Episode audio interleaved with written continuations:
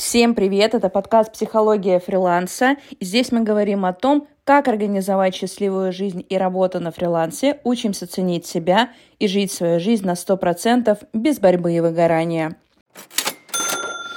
И с вами я, ведущая Аня Балакина, практикующий психотерапевт, который последние 10 лет своей жизни посвятила помощи фрилансерам со всего мира. И сегодня мы с вами обсудим такую очень важную тему, которая называется «Как перестать лениться и прокрастинировать». Я на самом деле хочу начать с того, что я вообще не верю в лень. Серьезно, очень давно. Потому что нужно понимать вообще устройство психики человека. И то, что развитие — это наше естественное не то что желание, а потребность. То есть человек рожден для того, чтобы развиваться. В нем это заложено изначально природой. И, соответственно, если он, назовем это так, ленится, то он либо и дальше я вам сейчас расскажу четыре причины, которые я считаю настоящими как бы источниками того, что вы что-то не делаете и постоянно откладываете. Первое, если человек банально устал. Второе, если он не видит в этом смысл. Третье, если он боится. И четвертое, если он, соответственно, не умеет и не знает, как это делать. Теперь давайте разберем каждый из этих пунктов на примере и, соответственно, с шагами, что мы вообще можем сделать в, каждом из этих, в каждой из этих ситуаций и как мы можем себе, собственно, помочь. Итак, первое. Если у вас зашкаливает уровень усталости.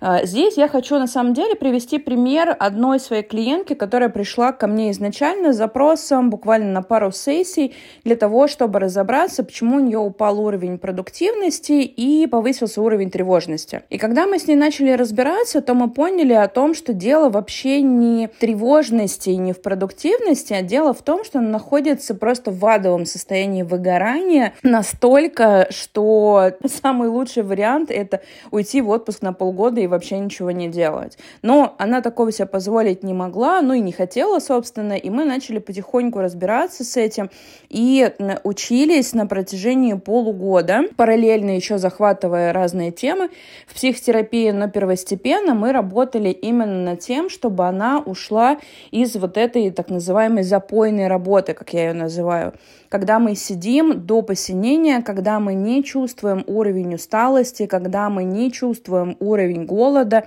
и состояние голода, и когда мы просто сидим и фигачим без, а, как это, без контакта с реальностью и, с, и контакта с собственным телом, я бы так сказала.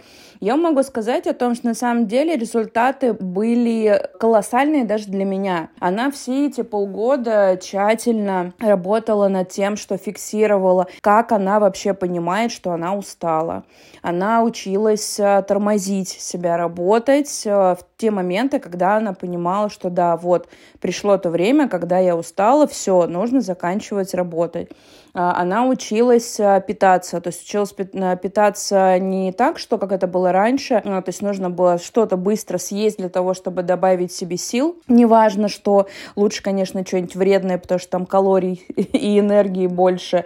И она научилась ловить вот этот контакт собой, контакт с собственным телом. В итоге она больше не уходит в выгорание, она взяла себе нормальный отпуск на месяц, отдохнула, и после которого, собственно, мы и закончили терапию, потому что, ну, в ней как бы смысл уже отпал, потому что человек научился самостоятельно регулировать свой рабочий график без выгорания, без усталости, без выхода вот в эти ямы такие энергетические, когда вы работаете реально практически до потери пульса. И это очень классный пример. Если вы понимаете о том, что у вас вот очень часто вас преследует вот этот момент с ленью или прокрастинацией, называйте это на самом деле как угодно, то первое, на что вы должны обратить внимание, я как зануда, опять же, не устану об этом повторять, как вы вообще себя чувствуете чувствуете? Алло, как вы там?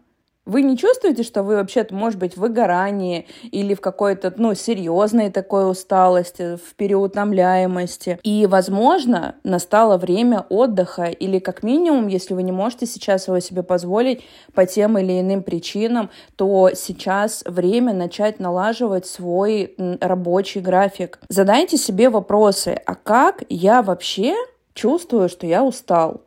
У меня, например, есть такой, знаете, стопроцентный показатель. Я в перерывах между клиентами, между блоками разной деятельности всегда играю в такую примитивную абсолютно игрушку, там перебираю какие-то шарики, и у меня отдыхает мозг, и мне достаточно там 10-15 минут, и все, я потом опять живчик. И если я понимаю, что я начинаю задерживаться в этой игре, типа, ну вот сейчас еще уровень, ну или, или вот сейчас еще разочек, и вот и сейчас вот еще прям 5 минут, и все, то я прям задаю себе вопрос, Ань, а что такое-то? Что происходит? Почему ты откладываешь? И да, у меня есть еще один тест.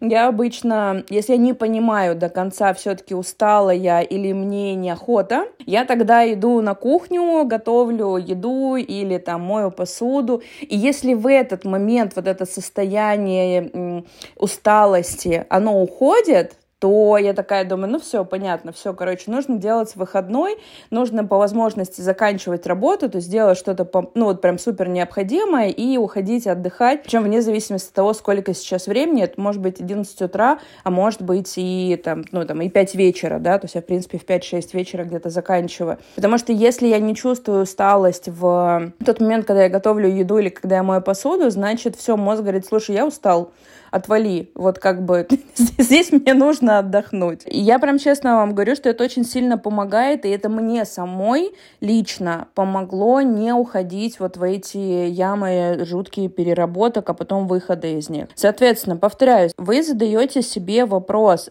как я чувствую усталость. Найдите вот эти триггеры. Вы начинаете злиться, вы начинаете раздражаться, или вы начинаете залипать в социальных сетях, или начинаете делать ошибки, не знаю, вас болят глаза, там, что-то другое. То есть вам нужно найти свои вот эти вот показатели усталости. Соответственно, как только вы их находите, нужно учиться их слышать, слушать и слышать, я бы даже так сказала, и на них реагировать, ну, в идеальном варианте незамедлительно мозгом отдыха. И также вам нужно не забывать о том, что если вы пропускаете, опять же, буду занудствовать, приемы пищи, нормальные приемы пищи, сейчас не про ПП какой-нибудь, там говорю, просто нормальный здоровый прием пищи, если вы его пропускаете, типа, ну вот как бы я сейчас быстренько тут что-то доделаю, и потом я поем, и вот этого чуть-чуть доделаю, может, может растянуться на несколько часов, и вы просто остаетесь без сил, и организм вам говорит, да я есть хочу, я не хочу работать, я есть хочу, у меня нет сил для того, чтобы генерить твой какой-то очередной контент или что-либо другое.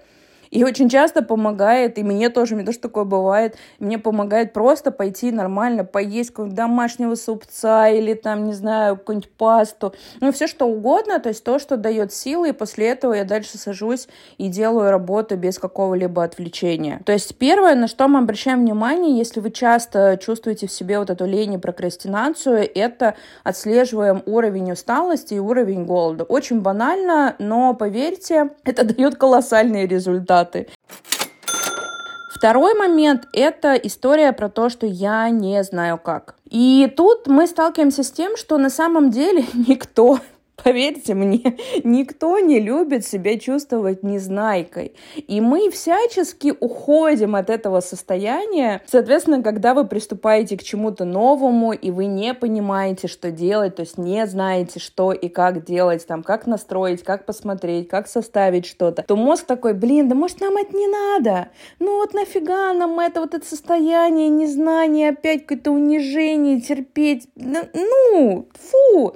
Давай пойдем там киношку посмотрим, и будет нам хорошо. Я на самом деле могу сказать о том, что у меня была очень похожая история с подкастами. Мне казалось, что это какой-то э, просто нереальный, нереально сложный процесс, и что мне нужно изучить миллион информации, и пока я это не сделаю, то я не смогу сделать хорошие подкасты, которые будут слушать. Но я могу сказать, что мне понадобилось э, где-то, наверное, около месяца, изучение информации детальной, что, как, где, история про монтаж, про составление планов выпусков, про запись, про какие-то особенности, про качество звука. И когда я все это изучила, то я думаю, ну все, как бы дальше откладывать уже нельзя, потому что если я не хочу остаться снова с там одним-двумя каналами продаж, то мне нужно развивать э, подкасты, и я начала это делать, и я на самом деле сейчас вообще кайфую от этого. Кстати, люди, которые являются профессионалами своей своего дела, им вообще в принципе достаточно сложно, многим, не всем, погружаться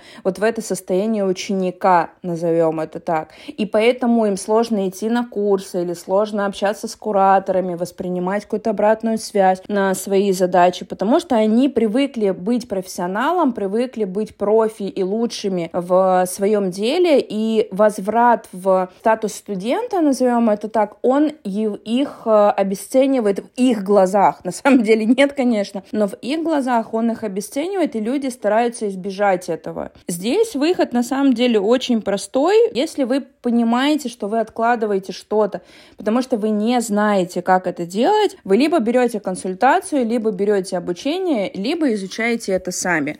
Потому что мы помним о том, что у нас э, есть всего две валюты, это время и деньги, и вы платите либо деньгами за консультации, где вам рассказывают, что и как делать, или вы платите временем и изучаете все самостоятельно. Вот и все. То есть, если вы понимаете, что вам вот неуютно в этом состоянии студента, новичка, незнайки или как угодно вы можете его для себя прозвать, и из-за этого вы откладываете, просто ваш вариант, значит, изучать, прям садиться и изучать. Все, то есть вот, ну, не будет другого варианта, серьезно. Просто садитесь и изучайте. И здесь дело вообще не в лени. Здесь дело в том, что вы сами себя обесцениваете, если вы сталкиваетесь с какой-то темой, в которой вы не разбираетесь. Но поверьте, их миллион, каким бы вы ни были широким специалистом, их миллион.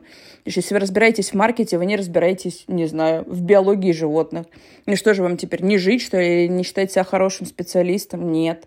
Вы продолжаете быть хорошим специалистом даже тогда, когда вы учитесь. Особенно, я бы даже сказала, тогда, когда вы учитесь. Поэтому ни в коем случае себя не обесценивайте. Третий момент. Если вы не видите в этом смысла. Это тоже очень частая история, когда, я это называю такой эффект волшебной таблетки, один из вариантов, когда мы видим у кого-то обучение или консультацию, и мы такие думаем, блин, вот, нам обещают, мы сейчас за 4 недели освоим новую профессию, и все будет круто, и все, заработаем много денег, и потом вы сталкиваетесь с тем, что для того, чтобы заработать это большое количество количество денег или какое-то любое количество денег, то вам нужно работать, вам нужно учиться, вам нужно делать задания, вам нужно, не знаю, там искать клиентов. То есть вам нужно продолжать делать, продолжать работать, а не ждать того, что через 4 недели к вам свалится мешок с деньгами. Он может свалиться, но тогда, ну, как бы здесь нет взаимосвязи между обучением и этим мешком с деньгами. Это не про то, что я не верю в чудеса, это про то, что нужно адекватно понимать, что если вы хотите добиться добиться какого-то результата, то вам нужна дисциплина и нужно систематически делать определенную работу. Если вы не знаете какую, как я уже сказала, да, вы идете и изучаете. Если вы понимаете какую, то вы садитесь и делаете ее, и все. И здесь как бы выхода никакого нет. Другого. Еще один момент, когда вы не видите в этом смысл, это теория про то, что а мне вот сказали на курсах или на какой-то консультации делать вот это, а я тут понял, что это не мое мое, и поэтому меня это больше не мотивирует. Во-первых, если вы поняли, что это не ваше, если на самом деле вы поняли, что это не ваше, это офигеть как круто. Потому что вы не пошли на поводу какого-то всеобщего хайпа или всеобщих каких-то движений в сторону, не знаю, маркетинга или новых профессий или чего-либо другого, дизайна. То есть вы поняли о том, что это не ваше. И тогда ваша задача, соответственно, понять, а что же тогда ваше, да, но это понятная история отдельного подкаста. То есть, если вы в себе признаетесь о том, что это не ваше, ничего страшного, вы не сделали ошибку, наоборот, это круто. Круто, что вы услышали себя и не пошли по чужому пути развития. Есть еще один момент сюда же. Это история про то, что это чужая мечта. Например, вот у меня бывает э, девушки, приходят клиентки, которых, э, ну, что-то не получается с продажами или взаимодействие с клиентами, или что-то по профессии. И когда мы начинаем выяснять о том, а что они вообще хотят, то на самом деле выясняется, что да им нафиг вообще не сдалась эта новая профессия. Они на самом деле хотят уйти работать в найм, и этот бизнес им вообще никуда не уперся. Они хотят уйти в найм, спокойно сидеть, ждать своих декретных или там спокойно уходить на больничных, если у них уже есть дети, и чувствовать себя при этом безопасно. И это тоже круто, если вы понимаете, что это про вас. Или, например, есть там девушки, которые говорят о том, что вот я сейчас в декрете, я вот осваиваю новую профессию, потому что все мамы должны осваивать новые профессии. Но когда, опять же, мы начинаем разбираться, то мы выясняем, что да не хочет она вообще работать. Она хочет, чтобы ее обеспечивал муж, потому что она хочет наслаждаться материнством, хочет наслаждаться заботой о собственном ребенке. И в этом абсолютно нет ничего постыдного. Это наоборот круто. И здесь не нужно себя ломать и идти учиться и надрываться, забивать там на мужа, на ребенка, на себя, потому что кто-то сказал, что все мамы должны быть работающими или все мамы должны быть собственным бизнесом. Да наплюйте вы на всех. Серьезно. Это ваша жизнь. Хотите наслаждаться декретом и временем, проведенным с вашим драгоценным ребенком, идите и делайте это. Ну, обсудить, понятно, с мужем сначала, потому что, возможно, у него были надежды на ваши деньги, которые вы ему обещали, пойдя на определенные курсы. Но честные разговоры — это всегда лучший выход из любой ситуации, из любого семейного спора или какого-то конфликта. Или, опять же, здесь может быть такой момент, что люди идут в новые профессии или в собственный бизнес на самом деле не за деньгами, не за статусом, не за опытом, не за клиентами, не за свободой или что бы они там ни говорили, они на самом деле идут за банальным признанием. Признанием со стороны мужа, или признанием со стороны кого-то из родителей, не обязательно мама, это может быть папа, может быть бабушка, если она была самым главным человеком в вашей жизни. То есть бывает так, и в этом на самом деле часто бывает сложно себе признаться, но если вы понимаете о том, что вы пошли в собственный бизнес или вот ну, в, на фриланс э, именно из-за того, что вы хотели там добиться успеха, потому что увидели в этом самый быстрый способ, и подумали о том, что, блин, вот я приду к своим родителям или приду к своему мужу и скажу, вот, ты говорил, что вся эта работа в интернете это какашка, а я на самом деле всего добилась сама и заработала там кучу денег, и теперь зарабатываю больше, чем ты, и поэтому вот, на, признай, что я ценная. Но, дорогие мои, любимые мужья или жены, кто бы вы ни были, признание — это, во-первых, здоровое желание человека — если оно не начинает управлять вашей жизнью. Если вы не кладете свою жизнь именно ради того, чтобы получить это признание.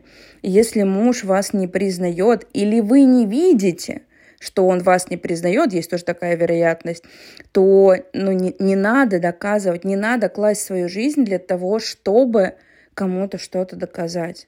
Оно никогда не стоило, никогда не стоит и никогда не будет приносить того удовлетворения, которого вы ждете.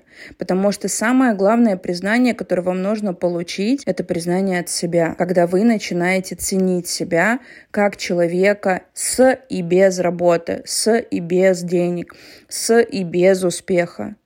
Когда вы видите в себе личность, и когда вы начинаете себя любить и ценить. И тогда все остальное признание, оно будет для вас важным, да, но оно не будет для вас а, основой вашей жизни. Подумайте об этом. Если вы понимаете о том, что вы постоянно что-то откладываете. На самом ли деле вы хотите именно этого или вы хотите получить что-то за счет э, этого? И четвертый момент — это когда человек просто боится. И здесь мы очень часто сталкиваемся с э, таким моментом, когда человек э, боится не получить в основном вау-эффекта. Кто-то называет это перфекционизм, я называю это черно-белое мышление, когда или все, или ничего. Здесь вам нужно усвоить, опять же, один очень простой момент. Не может человек с первого раза, во-первых, все делать идеально.